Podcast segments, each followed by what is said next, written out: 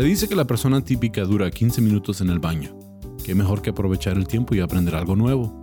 Les presento el podcast de solo 15 minutos sobre datos, detalles y pormenores cagados que podrás disfrutar mientras que...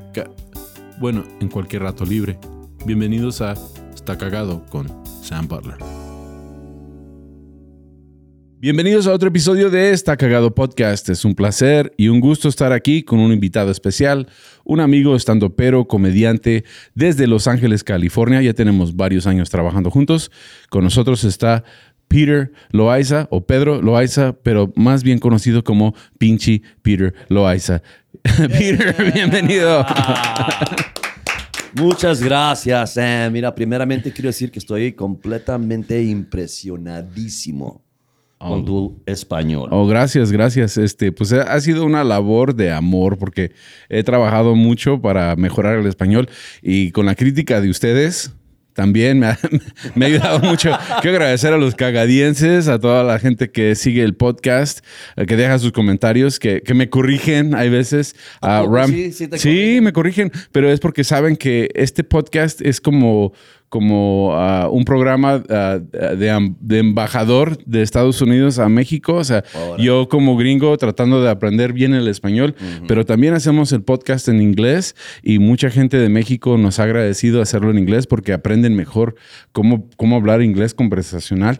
Utilizan el podcast inglés para dar clases en algunas escuelas. ¿A poco? Sí, está bien chido. Wow. Y, eh, yo, sí, yo trato de traer la cultura gringa a México y la cultura mexicana a Estados Unidos. Me interesa que dices que, que dices uh, que americano, porque yo crecí como nací en Tijuana, yo a, los, a los mexicanos o a los güeros también pochos. A mí, yo no te miro como americano, yo te miro más como un pocho. Todos me miran como pocho. y completamente ignoramos que, que, la mitad, tu papá fue americano completamente. Sí, mi papá fue gringo 100%, mi mamá mexicana. Y es, es un orgullo ser mexicano, o sea, yo me considero mexicano, uh, pero también pues ah, tiene lo suyo, lo ser gringo. Sí. Claro, claro. Y me, fíjate lo que dijiste, las palabras que me resonaron. Es un orgullo ser mexicano que, mira, desafortunadamente, ahorita sí, soy orgullosísimo de ser mexicano. Pero pues yo ya tengo mis 46 años, mis 47 años. Ay, güey, 48 años. Te iba a decir, yo tengo 46 y tú eres más viejo que yo, güey. Mis 48 años, que finalmente, fíjate, me puedo decir orgullosamente y sinceramente, más importante, que estoy orgulloso de ser mexicano. Pero la triste realidad es que al llegar aquí a este país a los 10 años, me cae que sí me entró una vergüenza de ser mexicano. Sí. Y, te puedo dar excusas que fue por la, la asimilización y tú sabes, los nervios de otro país. Pero no, no sé qué es que cuando entra, no sé, no viví mucho en México yo. Entonces yo no sé si los mexicanos en México también se avergüenzan de ser mexicanos, así como los mexicanos en este país americano. Bueno, aquí estamos en Juárez, pero en el otro lado que le llamamos, mucha mexicanos se avergüenza de ser mexicanos y, y será por la historia, no sé, pero yo sentí esa vergüenza. Que me da un poco. Pues no sé si la palabra adecuada sea vergüenza. Ah, es, es, como un tipo de timidez. Sí, eh, este, es intimidante irte a un país donde no hablas el idioma, tener que asimilar una nueva cultura y, sentir que no, que, que, no encajas. Por ejemplo, mi mamá ya tiene casi 50 años en Estados Unidos o 50 años en Estados Unidos y habla muy poco inglés, mm. pero porque le da vergüenza hablar inglés. Sí, entonces yo pienso que es más cuestión cultural de mexicano con mexicano, sí, que, que te hacen sentir mal por, por decir las cosas mal. Que cuestión de que los gringos necesariamente te estén, te, estén ah, acusando o burlándose de ti. Criticando. Aunque también existe, no voy, a, no voy, a, decir que no existe, sí existe uh, racismo de ambos lados. Existe también un racismo de México contra los gringos. Sí, claro, obviamente. Eh, y entonces nosotros que estamos aquí en frontera, muchas veces nos sentimos como la India María, ni de aquí ni de allá. Exactamente. con los, eh, estamos como Selena, ni... con los... sí, eh, con, los con los gringos somos mexicanos y con los ah, mexicanos somos gringos. Pero eso es lo que yo estoy tratando de hacer con el podcast. Realmente es cambiar el estigma y, dar a saber ah, un poco de las de ambas culturas porque las dos son chidas. ¿sí? Exactamente. Y a, a mí me gusta mucho México, todo lo que tiene que ver. Y, y- y reitero, para los gringos, México es todo lo que está al sur del Río Grande. Simón. Sí, no, no, no necesariamente solamente la Ciudad de México. Guatemala es México, Honduras es México, Brasil no, porque Brasil hablan portugués, pero Argentina es México, Chile y Chile es. México. pero pues tenemos un tema. La vergüenza que estoy hablando, esto sabes cuando uno está joven y anda buscando su identidad. Mm. Y, y no, y no quiero culpar a las mujeres porque son mi adicción. Pero cuando yo entré a México y ah, digo a Estados Unidos y finalmente crecí y me empecé a, a- a- a- pues tú sabes, me interesó las mujeres, me caía de a madre Sam que, que eh, mira, hasta les mentía a las mujeres, estaba tan avergonzado de ser mexicano, yo decía que era italiano. güey. Sí, pero te decían, no mientas, güey, Pero- pero- eres árabe, eres árabe. Mira, ¿sabes por qué, Sam? Porque yo les decía, oye, platicamos y la mujer le decía, oye, qué interesante eres. ¿De dónde eres, eh? Y yo les decía, soy español. Y decían ellas, oh, las catedrales de España, la historia, qué bonito país. O les decía, oh, soy italiano, oh, pizza, la mafia, lo, todo lo romántico. Entonces, cada la nacionalidad que yo les, les mentía que era, ellos pensaban en todo lo positivo. Y nomás les decía la verdad. ¿Y ¿De dónde? ¿Y tú qué eres? Mexicano. Es como que oía Home Depot. ¡Ah! Voy, a, ordenar más chips. Bueno, Y pues. Y, y como experiencié eso tanto frecuentemente que sí me puse a ver, me avergoncé poco. Bueno, Pues vamos a entrar en tema. ah, tema. el tema, porque pues ya vamos seis minutos y medio en un podcast de 15 minutos. Está bien chida la plática, pero. sí. Pero mira, Querías hablar ahora de. sí, la razón que quiero hablar de, de César Chávez, Ah. ese es el tema.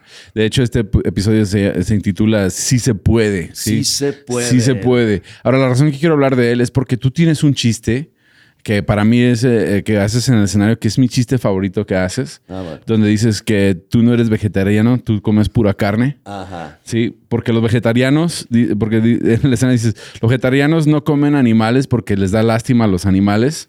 Sí. Sí, Por el y, por cómo los tratan a los Por el animales. tratamiento sí. inhumano. De Sí, los- ajá. sí, de los animales. Y yo por eso como pura carne, porque a mí me da lástima el tratamiento inhumano a los mexicanos Que se- que se que parten cosechan, eh, sí, que cosechan las verduras. Sí. Entonces dije, ah, pues vamos a hablar de César Chávez. Sí. que es un movimiento eh, ah, intenso y César Chávez, mira, yo era muy, yo era muy Fanático de él. fanático de César Chávez. Mira, para empezar, para la gente que no sabe, César Chávez eh, eh, inició el primer sindicato para los obreros de campo Sí. en Estados Unidos, que era the Farm, National Farm Workers Association. Sí. Él junto con Dolores Huerta y Philip Veracruz. ¿Cómo no? Sí, entonces ellos marcharon y protestaron Sí. el trato inhumano, sí, de los que cosechan las verduras. O sea, los sabemos que había un programa de braceros donde, donde invitaron a personas de, de México a trabajar en Estados Unidos, pero esto fue después, como 20 años después. Sí, claro. En los 40 Sí. fue el placero el program cuando necesitaban, porque la gente estaba, en la- en la- los americanos estábamos en la guerra, pues. Sí. Y, y, pues faltaban hombres y, y introducieron un, un programa que se llama el Bracero Program, que muchos mexicanos tomaron la oportunidad de cambiarse para acá a Estados Unidos porque les dieron la oportunidad de Sí. poder vivir aquí. A trabajar. Pero ya sabes cómo pasa con Estados Unidos, que también es mi país adop- adoptivo, pero no siempre la historia nos chingan, siempre ya... Tú sabes, ya cuando no necesitaban los mexicanos, el, pro- el programa se cerró completamente. Se cerró. Y luego, pues, eh, también de ahí, de ahí nacieron los movimientos de César Chávez, porque él vio cómo trataban inhumanamente a, a los granjeros. A los- ajá. de hecho, eh, la familia de él tenía una granja en Yuma, Arizona, y quebró por no pagar impuestos. Mm. Wow. No pudo. Entonces, de ahí, de ahí se fueron de terratenientes y dueños de granja a obreros de, en otras granjas para sobrevivir. Él estuvo en 38 escuelas antes de, de terminar en su última escuela, su secundaria. O sea, 38 veces se había cambiado de escuela en escuela. Wow. De tanto que había cambiado, al final dejó los estudios, pero pues mostró que era una persona muy capaz, aunque no siguió estudiando. Ah, hacían marchas. Él hizo una marcha, ah, una de sus primeras marchas. ah, se fue desde Delano, California. Ajá. Que hemos trabajado en un casino ahí, ¿no? En Delano. sí, sí, Delano. De Delano hasta San José caminando. Wow. 340 millas. Ah, no, a Sacramento. Se tomó varias semanas. Fueron él y 67 obreros. Y se les fue uniendo. Fue como la, la escena de Forrest Gump corriendo. Sí. Se lo fueron uniendo más. Poco a poco sí, poco a poco. Y fue creciendo el movimiento. Entonces ahí es cuando él empezó. Y, y, pues hay muchos datos cagados de él. Ah, tiene un nieto que es ah, golfista profesional. ¿A poco? Sí, o sea, te- tuvo 31 nietos. Ocho hijos, 31 nietos. Increíble. Pues mira, Ah, déjate digo esto yo de él. Soy muy fanático. Quiero empezar diciendo esto, mira, lo, lo respeto al hombre por todo lo que hizo, especialmente por los mexicanos americanos aquí en este país. sí. Le tengo mucha admiración, le tengo mucho respeto y, y- y- y comprendo por qué la gente lo mira como un ídolo del pueblo, específicamente un ídolo de los mexicanos americanos. Sí, el chica, los chicanos, eh, el- de hecho este movimiento fue el que lanzó el movimiento de los chicanos. De los chicanos, exactamente. Diciendo eso, lo que, a mí lo que me partió el corazón de este señor, César Chávez, es cuando, cuando su proyecto, su movimiento estaba creciendo, llegó un tiempo que empezó a sentir los problemas de su movimiento y empezó a sentir que su movimiento no, pues no estaba avanzando como él quería. Y desafortunadamente en esa época de su vida, frustrado, lo entrevistaron. Y ahí es cuando me quebró mi corazón porque César Chávez dividió completamente a los mexicanos diciendo que él no apreciaba, y voy a usar la palabra, a los wetbacks Sí. que andaban cruzando la frontera y quitándole los trabajos a los campesinos.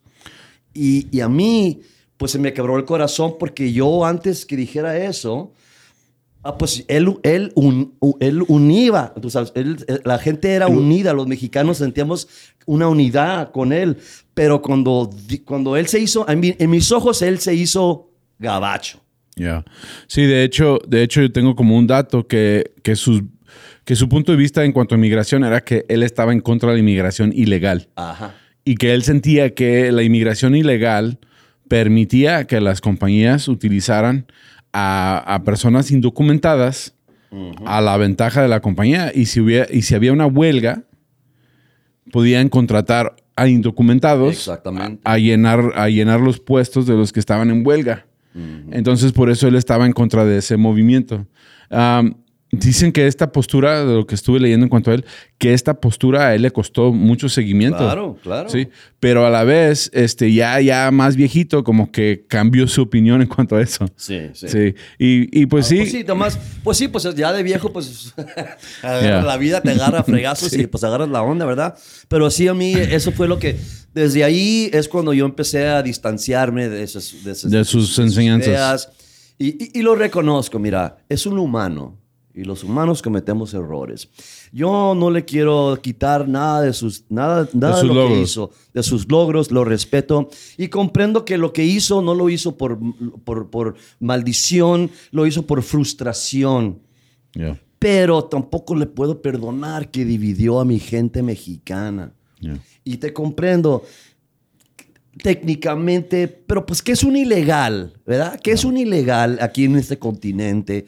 ¿Cómo puedes, cómo puedes, ah, que todos, mira, este país americano, el país americano es un país de sueños, así te lo venden. Es el sueño americano. Entonces, ¿cómo vas a culpar a alguien que no tiene el dinero y no tiene el tiempo para esperarse? ¿Cuántos? ¿10, 15 años? 20. Para que te den tus pinches papeles para que puedas agarrar un trabajo en el Walmart.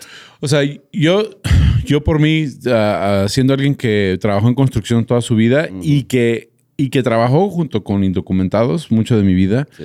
entiendo que, que hay necesidades que la gente pues, va a hacer lo necesario para sostener su familia. Exactamente. Yo pienso que ya ese es un problema político y que deberían de darle visa de trabajo a- a- mientras que haya necesidad de, de obreros, vente a trabajar. En cuanto tú ya no quieras seguir las leyes del país, pues te regresas a tu casa, ¿sí?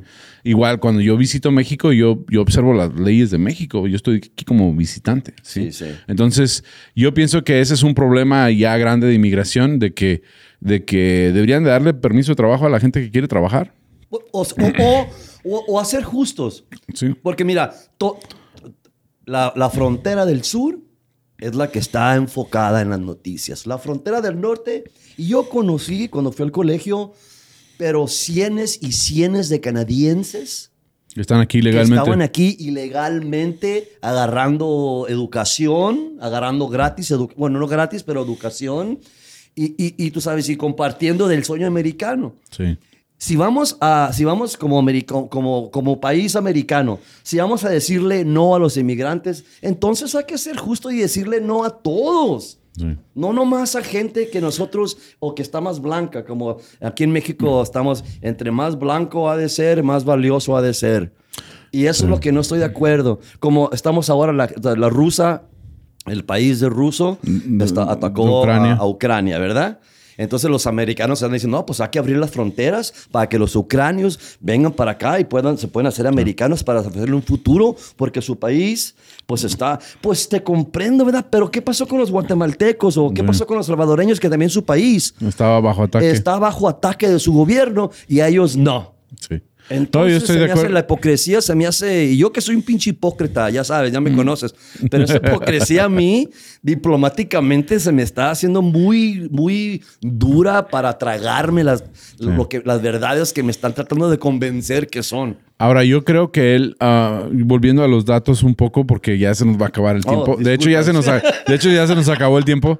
Pero ah, volviendo a los datos, ah, John F. Kennedy le ofreció un trabajo A hacer a, a César Chávez, ¿sí? ¿De qué? De, de ser el líder de las de lo que es los Peace Corps, el Peace Corps. Ajá. Sí, que no sé cómo se dice en español el Peace Corps. El ejército de Eh, paz. Del o- paz, sí, el- de la Brigada de la El Paz. movimiento que van Sí. y a otros, a otros Y, países. y él lo rechazó. Pero yo pienso que más bien se lo ofrecieron para quitarlo de aquí. Ahora, otro dato cagado ya para terminar. Lo más irónico de todo es que él era vegetariano. Dice que él fue ve- Salud. él se hizo vegetariano porque él sintió muy mal por, por lo que sentían los animales. ah, que, que son animales que pueden sentirse con hambre, felices e infelices. Sí. Entonces dijo, cualquier, cualquier ser que tenga sentimientos, no me quiero comer. Claro. Y, uh, y- y la neta que por eso hicimos este episodio, porque dije, a huevo. Irónicamente. Sí, no habló, no habló con pinche Peter. sí, en cuanto al tema. Ahora, no se pudo. no se pudo. algo impresionante que él hizo, que él hizo uh, huelga de hambre por 36 días. No mames, ¿Te, 36. te días. imaginas? Tenía 61 años de edad, hizo huelga de hambre 36 días para, para protestar los pesticidas en las uvas. ¿Te acuerdas que había una campaña Sí, No ¿cómo Grapes no? porque la gente se estaba enfermando de los pesticidas? Sí. 36 días. A Yo, mí, lo que me acuerdo de eso es que salió el presidente Ronald Reagan en la televisión tragando uvas diciendo, ¿cuál es? ¿cuál cuál- huelga? No, no. Yo lo que les puedo decir a ustedes es que lo de la huelga de hambre no es lo mío. Yo, yo- yo no podría, yo diría, no, pues Dame una pistola mejor. Cómense sus pinches uvas. Sí. Ahora, el dato, el dato, el, el dato cagado que encontré de él es, es una. De hecho, este episodio se llama Sí se puede porque esa es una frase que, que, que él ah, ah, patentó, como, como quien dice.